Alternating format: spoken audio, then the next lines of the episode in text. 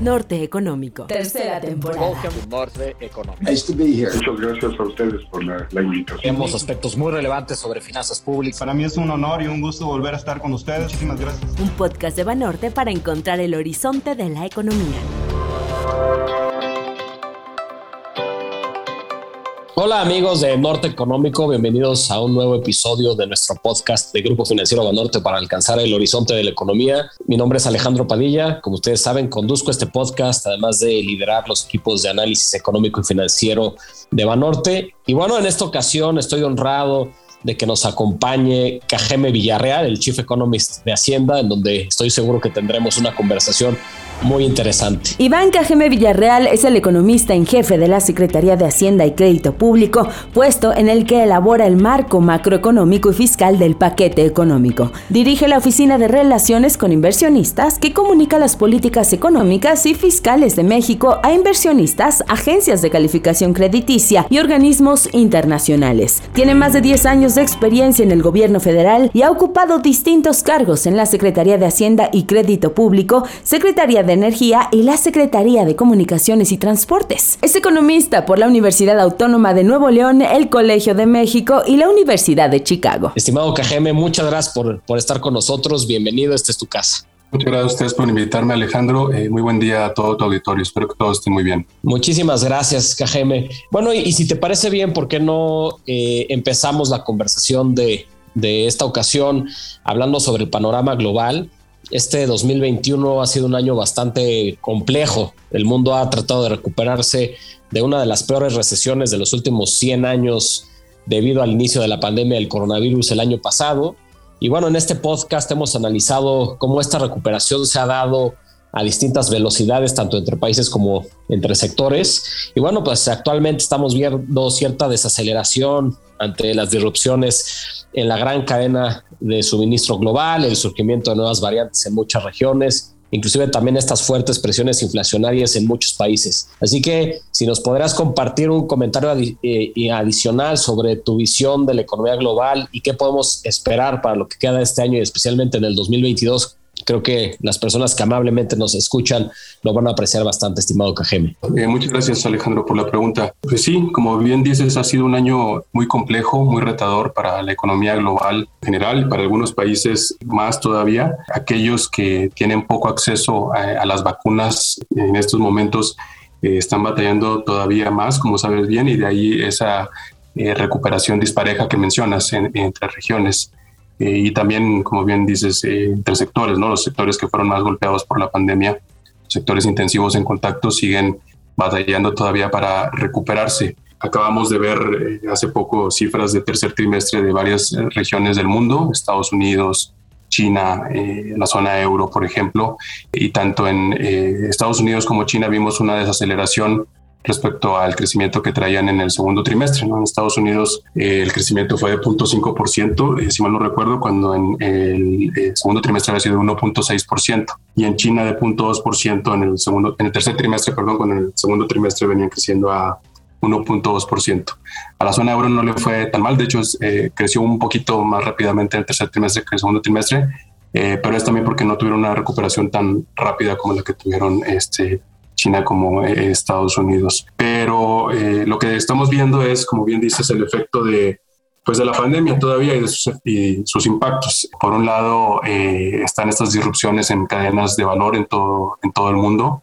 ¿no? Tenemos cuellos de botella, tenemos problemas logísticos, tenemos altos costos del transporte, tenemos una demanda que se ha recuperado más rápidamente que la oferta y entonces eso está trayendo eh, estas, estas interrupciones, ¿no? Y el ejemplo prototípico seguramente es el, la, la, industria automotriz, lo que estamos viendo.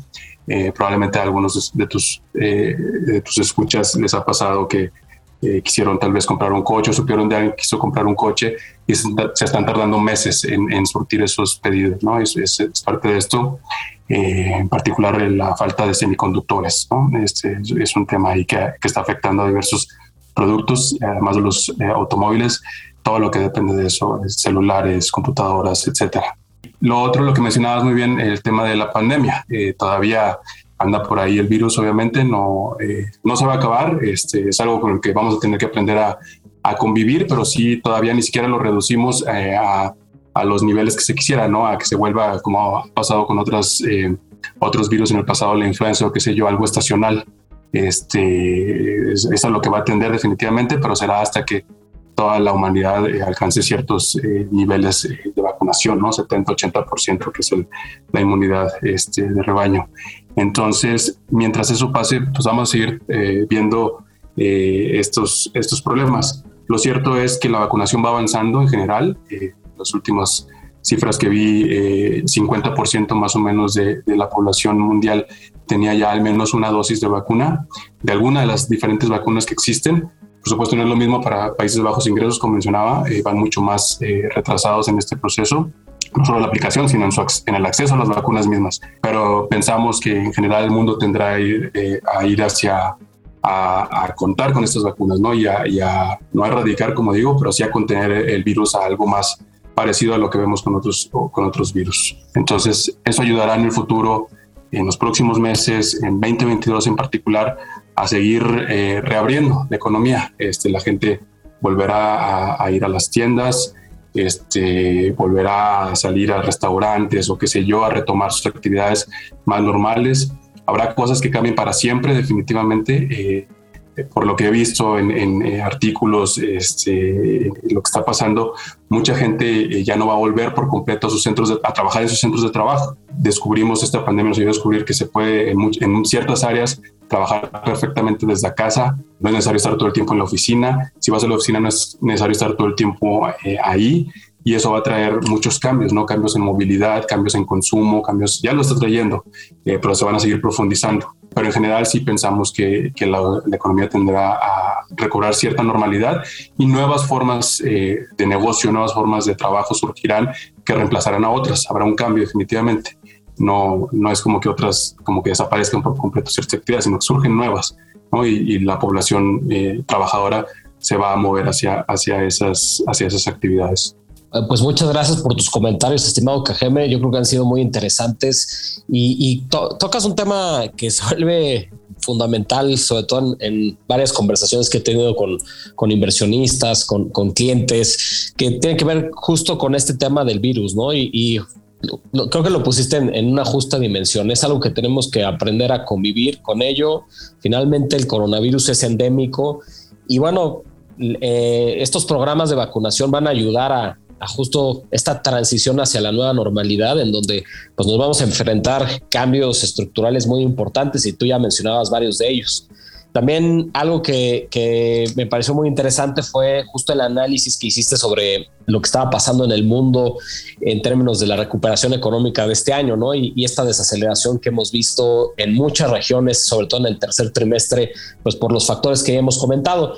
Y si te parece bien, eh, ¿por qué no justo nos, centramos ahorita ya en, la economía mexicana y tomando en cuenta esto que comentaba sobre el tercer trimestre en Estados Unidos, en China, en la eurozona, pues eh, hace apenas un par de semanas el INEGI dio a conocer el PIB preliminar del tercer trimestre, ¿no? Donde pues claramente se observó este reflejo de, de los desafíos que ya hemos comentado tanto en el mundo, México pues no ha sido la excepción. En el comparativo de trimestre del tercero respecto al trimestre inmediato anterior se observó una ligera contracción de 0.2%. Creo que habíamos observado un segundo trimestre bastante bueno. También se parece mucho a lo que, a lo que comentabas respecto a Estados Unidos y, a China. Y luego pues en la parte sectorial vimos algunas ganancias secuenciales o trimestre contra trimestre en actividades primarias, Inclusive a mí me sorprendió un poco la parte de la industria, ¿no? 0.7% a pesar de estos choques de oferta. Sin embargo, también, pues por otro lado, vimos que los servicios cayeron cerca de 0.6%. Entonces, eh, me gustaría aprovechar que, te tenemos en el podcast y, y, tu gran conocimiento al respecto para ver si nos puedes compartir por favor, tu análisis sobre cómo se ha desempeñado la economía justo a lo largo de este año, ¿no? Ya tenemos información de al menos tres de cuatro trimestres, entonces un poco como hacer este, eh, este, esta especie como de balance de cómo, cómo se ha comportado la economía mexicana, qué, qué es lo que han estado viendo desde la Secretaría de Hacienda y sobre todo qué esperar para este último cuarto trimestre del año, por favor. Gracias, Alejandro. Muy, muy buena pregunta. Eh, mira, lo que hemos estado viendo es, eh, bien mencionas, eh, una desaceleración en México parecida a, a, la que vimos en otros lugares y por razones también muy similares. Como tú sabes perfectamente y tu auditorio lo sabe muy bien, somos un país que está muy insertado en las cadenas de valor mundiales. Entonces, obviamente todo lo que vimos, estas, estas interrupciones en las cadenas de suministro, afectaron a la producción industrial y manufacturera en particular aquí en México durante el tercer trimestre. Eh, sin embargo, eh, pudimos ver eh, este crecimiento leve tal vez, pero crecimiento al fin que mencionas, trimestral, lo cual es bueno. la producción industrial, como sabes muy bien, se recuperó fuertemente a partir de la segunda mitad del año pasado con la reapertura que vino a, mediados de mayo, más o menos aquí en, nuestro país.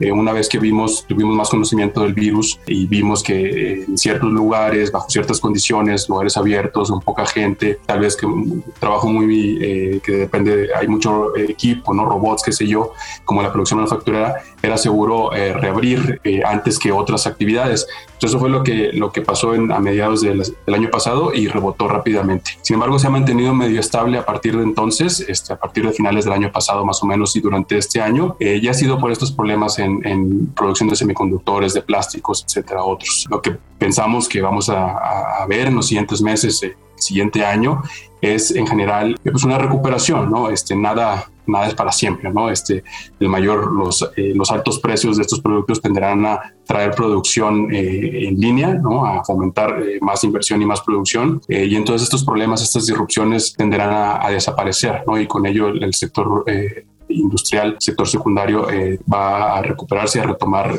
los niveles de crecimiento previos a la pandemia, pensamos. El sector servicios, pues lo mismo, ha sido afectado por la pandemia. Aquí en México, como en el resto del mundo vimos durante el tercer trimestre una tercera ola de, de COVID.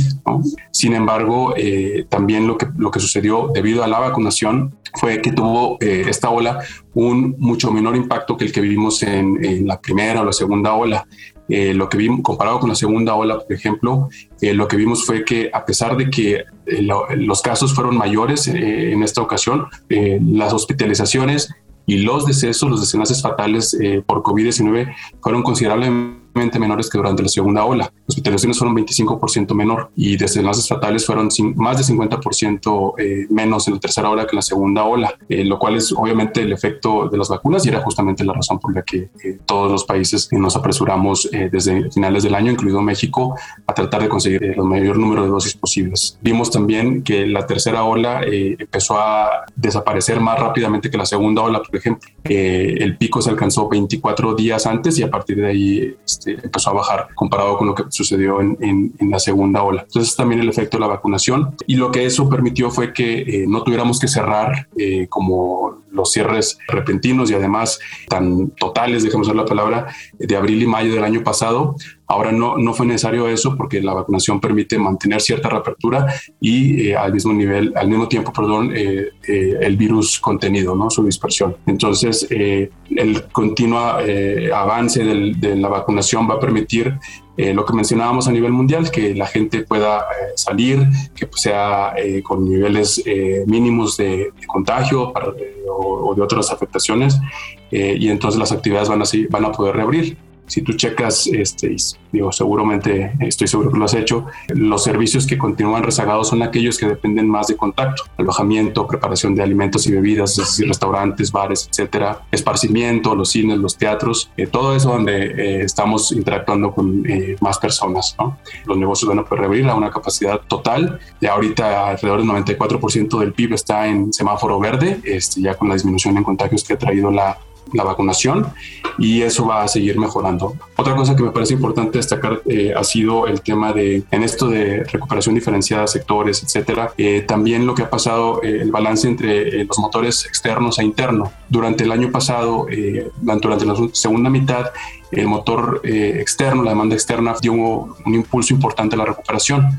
Con esta reapertura que hablábamos del, sector manufacturero, del sector industrial, como está muy ligado a, la demanda externa, obviamente le dio un jalón a nuestra, a nuestra economía. Y así se hizo por diseño. Sabíamos que Estados Unidos y Canadá estaban ya reabriendo desde mitad del año pasado, entonces lo que hicimos fue viendo menores contagios en el sector, eh, reabrir la producción ¿no? manufacturera para aprovechar la reapertura también de nuestros principales socios comerciales. Sin embargo, eh, desde finales del año pasado, debido a estos dos problemas globales, eh, vino una cierta estabilización en ese sector, en, la parte externa. Pero los motores internos han estado compensando por esa, esa, esa, estabilización, digamos, esa pérdida de momentum de la parte externa. Y lo que hemos visto ha sido al consumo privado y a la inversión eh, recuperándose. Consumo privado y la inversión andan ya ambos alrededor de 97, 98% de sus niveles prepandemia. Se acaba de liberar los datos de, consumo e inversión eh, de agosto precisamente. Consumo se contrajo un poco, eh, seguramente por este tema de la tercera ola. Eh, sin embargo, las cifras de septiembre, por ejemplo, de las ventas de la ANTAD eh, ya muestran niveles por arriba de 6% respecto a los niveles de prepandemia en ventas, lo cual es un signo bueno. probablemente tal vez septiembre, octubre vamos a ver mejores datos de consumo. Y la inversión general ha venido creciendo de manera sostenida. Llegó a niveles mínimos, este, si recordarás, en mayo del año pasado de alrededor de 67% de su nivel prepandemia. Ahorita ya está en 98%.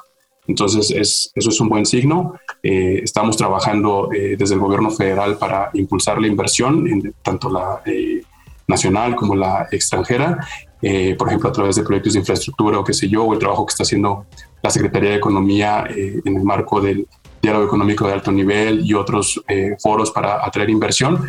Y confiamos que eh, ese trabajo el resto del año y el siguiente año se va a materializar en un crecimiento eh, de la inversión y también del consumo, por supuesto, que ayudarán a la recuperación pues muchísimas gracias y, yo creo que este análisis sectorial tan bueno que has hecho ayuda mucho a identificar pues, cuáles son las, las oportunidades, los, los, retos que representa cada una de las industrias. Y de hecho, eh, pues un tema que obviamente a nuestros amigos de Norte Económico les ayuda mucho, sobre todo en estos momentos que seguimos viendo procesos presupuestales o de planeación financiera para el próximo año, es justo identificar qué esperar para, para el 2022 Así que me gustaría aprovechar esta ocasión para que nos comentes qué está viendo la Secretaría de Hacienda en términos de, actividad económica para el 2022, en dónde estás viendo este, digamos que los mayores motores de crecimiento y demás. Eso creo que sería de gran utilidad. Muchas gracias. Alejandro, eh, como tú sabes, eh, en septiembre presentamos el paquete económico eh, para el siguiente año, para 2022. Estamos ahorita en pleno proceso ya la, última parte, la aprobación del proyecto de presupuesto de de la Federación. Eh, y en el paquete económico presentamos una estimación de 4.1% de crecimiento para eh, el siguiente año. Seguramente sabes también, unas eh, analistas o qué sé yo han llamado esta cifra tal vez un, un poco optimista. Nosotros la vemos, de hecho, presentamos también un rango con esa estimación puntual de crecimiento y en ese rango pues, pensamos que puede ir incluso más alto eh, eh, la actividad económica. Nosotros creemos que está muy razonable la, estimación dado lo que estamos viendo este año. Este año, eh, si recordarás, de hecho, el paquete lo elaboramos con una estimación de 4.6% y la cifra real va a ser más alta que eso. Va a andar en 6%, 6.3%, dado esto que acabamos de ver en, en, el tercer trimestre, ¿no? Esto, esta ralentización. De todas maneras, va a seguir siendo una tasa mucho más mayor que la que estábamos pensando nosotros mismos hace un año. Entonces, eh, creemos, vemos ese 4.1% perfectamente factible y además sostenido por estos motores internos que te comentaba, eh, el consumo eh, y, la inversión. El sector externo, por supuesto, también ayuda, pero no olvidemos que el consumo representa más del 60% del PIB y la inversión alrededor de otro 20%, entonces son los componentes más grandes y, por supuesto, los que más aportan al crecimiento. En consumo lo que estamos viendo es que hay un impulso, eh, nos parece, eh, en parte por el tema, la, mejora en la masa salarial. Eh, la masa salarial ha estado creciendo en general de manera sostenida durante estos dos años y medio, más o menos. 14% real me parece que ha crecido durante la, la administración del presidente López Obrador, lo cual es una cifra bastante buena en el contexto y también dada la historia. si tú comparas periodos de las dos administraciones anteriores al mismo periodo, no se había visto una cifra así. Lo que también eh, estamos viendo para los siguientes meses, para el siguiente año, es, como te comentaba, eh, nuevas formas de hacer negocios. Eh, el año pasado vimos un crecimiento muy significativo en la parte de comercio digital, e-commerce, todo eso, todo ese tipo de tecnologías. México había estado un poco rezagado en esa materia y el año pasado me parece que ya no recuerdo la cifra, pero creo que creció 50%, 60%, algo, algo así la parte de comercio digital. Lo vamos a seguir viendo este crecimiento en 2021 eh, y pensamos que también hacia, hacia 2022. Seguramente viste a inicios del año eh, anuncios de inversiones eh, importantes de Mercado Libre, de Amazon, etcétera, otras de Walmart también, una parte en tiendas físicas, pero también moviéndose hacia la parte de, de comercio electrónico. Entonces, eh, esa es una nueva área que está creciendo mucho aquí en México eh, y que pensamos que va a ayudar a, la recuperación durante el siguiente año. Como te comentaba también la, inversión, ¿no? En, general, eh, lo que hemos visto ha sido anuncios importantes de inversión a partir de la segunda mitad del año pasado, en el marco de la entrada en vigor del Tratado México, Estados Unidos y Canadá. Como tú sabes, entró en vigor el, el primero de julio del año pasado por supuesto que el efecto, su efecto ha sido eh, poco mitigado por el tema de la pandemia este, y los problemas que vemos en cadenas de, valor, pero eh, en general pensamos que con la reconfiguración de cadenas globales que estábamos ya viendo desde antes de la pandemia, eh, por temas ahí más estructurales en la relación entre China y Estados Unidos, vamos a tender a ver una relocalización de empresas norteamericanas hacia Norteamérica, ¿no? Para aprovechar eh, estrategias de nearshoring y parte de esa inversión se va a venir aquí a, México eh, y estamos trabajando en eso, la Secretaría de Economía en particular. Eh, en, ese, en ese aspecto, como te comentaba, en el diálogo económico de alto nivel y en grupos de trabajo que existen al respecto para ver cómo materializar eso en mayor inversión, ¿no? cómo agilizar temas de aduanas, temas de transporte, logística, seguridad, etcétera. Eh, hay mucho trabajo al respecto. Pensamos que por ahí también va a venir parte del crecimiento eh, el siguiente año. Muchas gracias, estimado Cajeme. Y un poco retomando el tema del paquete económico 2022 que justo acabas de comentar que ya está en esta fase final de, la aprobación con eh, el presupuesto de egresos de la Federación en la Cámara de Diputados pues me gustaría justo aprovechar tu gran conocimiento y obviamente tu posición en, la Secretaría de Hacienda para que nos puedas comentar también, pues cómo va el, desempeño de las cuentas fiscales, qué debemos de esperar para el próximo año y obviamente para los años eh, todavía que siguen después del 2022, por favor. Mira, déjame destacar algunos, algunos puntos importantes, eh, tres, ¿no? Este, primero en la parte de ingresos, eh, me gustaría destacar el fortalecimiento de los ingresos tributarios que hemos estado observando si, si, quitamos el IEPS, los que vienen de IEPS sobre combustibles que han sido afectados por el tema de, de la menor movilidad, ¿no? Es, hay, hay, una menor movilidad que la que pensábamos hace un año que iba a haber este año y eso le ha pegado a las ventas de combustibles y por lo tanto al IEPS que, que se recauda. Eh, pero si excluyes ese, lo que estamos viendo son ingresos tributarios mayores en eh, cerca de 92 mil millones de pesos a los que habíamos programado y traen un crecimiento real comparando enero-septiembre de este año contra enero-septiembre del año pasado de 4.8%, que es una cifra es, eh, muy importante, este, es, es muy buena. pensábamos que iba a ser más bien alrededor de 2%, 3% de crecimiento real eh, de ese grupo de, ingresos y no ha, no ha sido así, ha sido más del doble. Entonces, eso eh, es bueno para las finanzas públicas, eh, por supuesto. está permitiendo amortiguar el tema del de, IEP sobre combustibles y el costo que está trayendo también los mayores precios del petróleo, que significan una mayor estímulo en la parte del IEP sobre combustibles. Entonces ahí se ha compensado una parte de las menores ventas de combustibles y el mayor costo del estímulo con los mayores ingresos tributarios del otro lado. Pero además muestra, eh, me parece eh, más importante todavía que eso en, en corto plazo, es eh, su fortalecimiento de, de largo plazo se han venido realizando diversas acciones desde 2019, diversos cambios al marco legal en materia de impuestos, en materia de recaudación, etcétera. Se han cerrado por ahí algunas lagunas, se está combatiendo la defraudación fiscal, la evasión, se están cerrando eh, espacios que había para la ilusión y se hizo un trabajo importante durante varios años con la OCDE en el tema de PEPS, eh, Base Erosion Profit Shifting, eh, se llama, para todos este, estos impuestos de multinacionales o qué sé yo, que se, no se quedan en el país donde se realiza la actividad económica y, otros, y otros temas, ¿no? ese es uno de ellos, pero hay otros ahí en, en ese grupo de trabajo.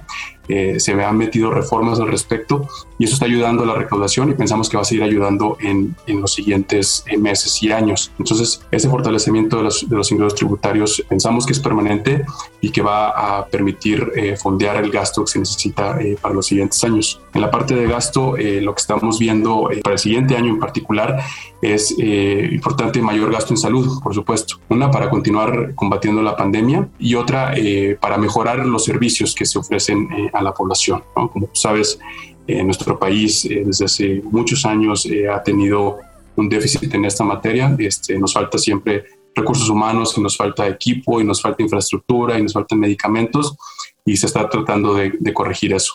Entonces, en el paquete eh, económico para 2022 se propuso el Congreso de la Unión un aumento en todo el gasto público en salud, es decir, el que realiza no solo la Secretaría de Salud, sino también el IMSS, el ISTE, Pemex mismo hace gasto en salud, otras, otras dependencias y otras paraestatales, un aumento de 15% real el próximo año con respecto a la prueba de este año. Eh, solo para la Secretaría de Salud el aumento es como de 27% real. Entonces eso, eso va a ayudar, creemos, a aliviar varias deficiencias y a seguir combatiendo la pandemia de COVID-19. Y además eh, también hay un gasto en infraestructura eh, muy importante para el siguiente año que se está proponiendo. Hay un aumento de casi 18% real en inversión el siguiente año. la infraestructura física, eh, lo que se está proponiendo para el siguiente año es que llegue a 3.1% del PIB. Es una cifra eh, bastante importante que no veíamos desde 2016. Entonces eso es parte de lo que pensamos también va a ayudar a, impulsar la actividad económica en el corto plazo 2022, para además sentar las bases de, un mayor crecimiento eh, para los siguientes años, mayor desarrollo también y mayor bienestar para la población. El último punto importante es el de, la responsabilidad fiscal. Este, México, como tú sabes, ha hecho un énfasis eh, especial en esta parte, en mantener la responsabilidad fiscal, incluso durante la pandemia. Había mucha incertidumbre sobre cuánto iba a durar. Al principio de la pandemia pensábamos que iba a ser tal vez una cosa de tres semanas, un mes, eh, algo así, pero nadie sabía bien qué iba a pasar. Y poco a poco fuimos viendo que no iba a durar eh, solamente eso, no nos iba a acabar tan pronto. México decidió conservar espacio fiscal en 2020 apoyar eh, la economía este, a través de mayor gasto. El año pasado eh, las dependencias del gobierno federal gastaron 170 mil millones de pesos más que lo que se había programado para ayudar a la recuperación, pero sí se decidió eh, conservar un poco ese espacio fiscal. Debido a esta incertidumbre, debido a que hemos tenido malas experiencias con la deuda en el pasado, como, como tú recordarás, en los 80 por ejemplo, no nos ha ido bien con eso, entonces Debido a eso, eh, se decidió mejor ser prudentes y se plantearon paquetes en 2021 y para 2022 que siguieran equilibrando el apoyo a la economía, el apoyo a, las personas, a las familias, a los negocios, con eh, la responsabilidad fiscal. Entonces se han planteado eh, sí mayores déficits, definitivamente. para el siguiente año hay un déficit, un balance público mayor al 3%, que se está planteando 3.1% para seguir apoyando la economía, apoyando la recuperación pero eh, eh, manteniendo una deuda estable. Este año esperamos que cierre la deuda en 51% del PIB. Como recordarás, pensábamos que iba a cerrar este año, eh, cuando presentamos el paquete económico, en 52.4%. Va a terminar en menos que, que, ese nivel. Y lo que está planteando para el siguiente año son objetivos fiscales que permiten mantener esa deuda a un nivel estable, incluso en mediano plazo ya decreciente, es lo que, es lo que se se tiene contemplado.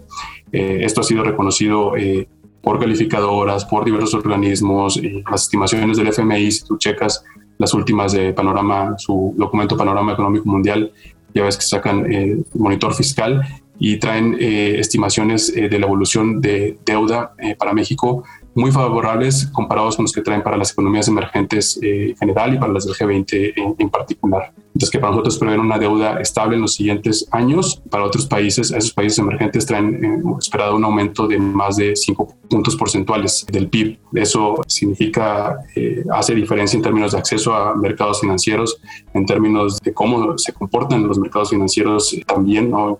variables como tipo de cambio, etcétera. Y lo puedes ver fácilmente, eh, comparar nuestro país como le está yendo en estos momentos comparado con otros. No quiero nombrar, pero todo el mundo sabemos, ¿no? Este, por ahí ejemplos de otros países que decidieron otras políticas eh, el año pasado eh, y ahora están enfrentando eh, volatilidad financiera, dificultad en acceso a mercados de deuda debido a eso. nosotros pensamos que este equilibrio en apoyo a la economía y responsabilidad fiscal ha resultado eh, favorable en general para México. Eh, pues muchas gracias por tus comentarios, estimado Cajeme. Yo creo que ha sido un episodio muy interesante y estoy seguro que nuestros amigos de Norte Económico así lo consideran. Y bueno, pues estamos entrando a la última sección que tiene que ver con las recomendaciones. La recomendación. Vinos, libros, películas y más de los actores económicos. Nos gusta también profundizar en aspectos pues, un poco más puntuales sobre las personas que, que tenemos como invitados. Así que me gustaría pues que nos pudieras compartir alguna recomendación de un vino, de un libro o de lo que tú quieras, estimado KGB. Muchas gracias. No sé mucho de vinos, soy más de, eh, me gusta eh, mezcales. Hay un mezcal eh, que me gusta mucho, que la marca se llama Marca Negra, Tobadán, es el, el agave. Es muy bueno, se los recomiendo mucho. No sé si lo vendan por acá, yo lo compré alguna vez en Oaxaca, pero después creo que no lo he visto en acá, digo, en la Ciudad de México. Pero ese es, ese es muy bueno. De vinos, eh, no sé, pero alguna vez me tocó ir al Valle de Guadalupe este, hace algunos años. Tuve la suerte de probar eh, uno de una eh, vinícola llamada Torres Alegre y yo no sabiendo de vinos sé que es un muy buen vino. Probé varios este, en estas visitas que se hacen a, los viñedos, pero compré una botella de, de Nebbiolo que es espectacular. me parece un muy buen vino, pero no sé de vino, sé y de libros, yo lo que leo es en general mucho por recomendación de mi, de mi padre. Mi padre es un voraz lector. Eh, y alguna vez eh, de visita en Monterrey, eh, donde vive mi familia, en su biblioteca estaba un libro que me, ha gustado, se llama Ideas de Peter Watson, que es, es un historiador y habla sobre el origen de diversas ideas del mundo en general, en particular del mundo occidental. Me parece muy interesante, es un libro ligero, pero que te ayuda a entender el contexto, las razones, etcétera, en la que nacieron diversas ideas, ideas como el lenguaje, la escritura, eh, la revolución industrial, la idea de Occidente, por ejemplo, eh, entre muchas otras. Eh, es, todavía no lo termino porque es un libro muy, muy grande, pero es muy interesante, se lo recomiendo también. Pues muchas gracias. Y bueno, pues es una, una buena recomendación el, el, de Torres Alegre. Así que, y, además debo confesar que Nebbiolo es una de, las uvas que más me gusta, así que muy buena recomendación. También gracias por, por la del mezcal y la de Peter Watson. Bueno, pues con eso yo creo que al menos nuestros amigos de Norte Económico tendrán eh, algo que, que probar nuevo durante los próximos días.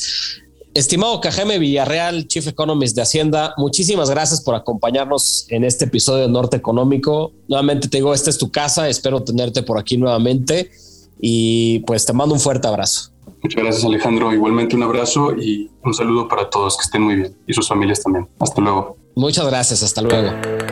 Norte Económico, el podcast de Banorte. Síganos en redes sociales, Twitter, arroba gfbanorte-mx y arroba análisis-fundam y Facebook como Grupo Financiero Banorte.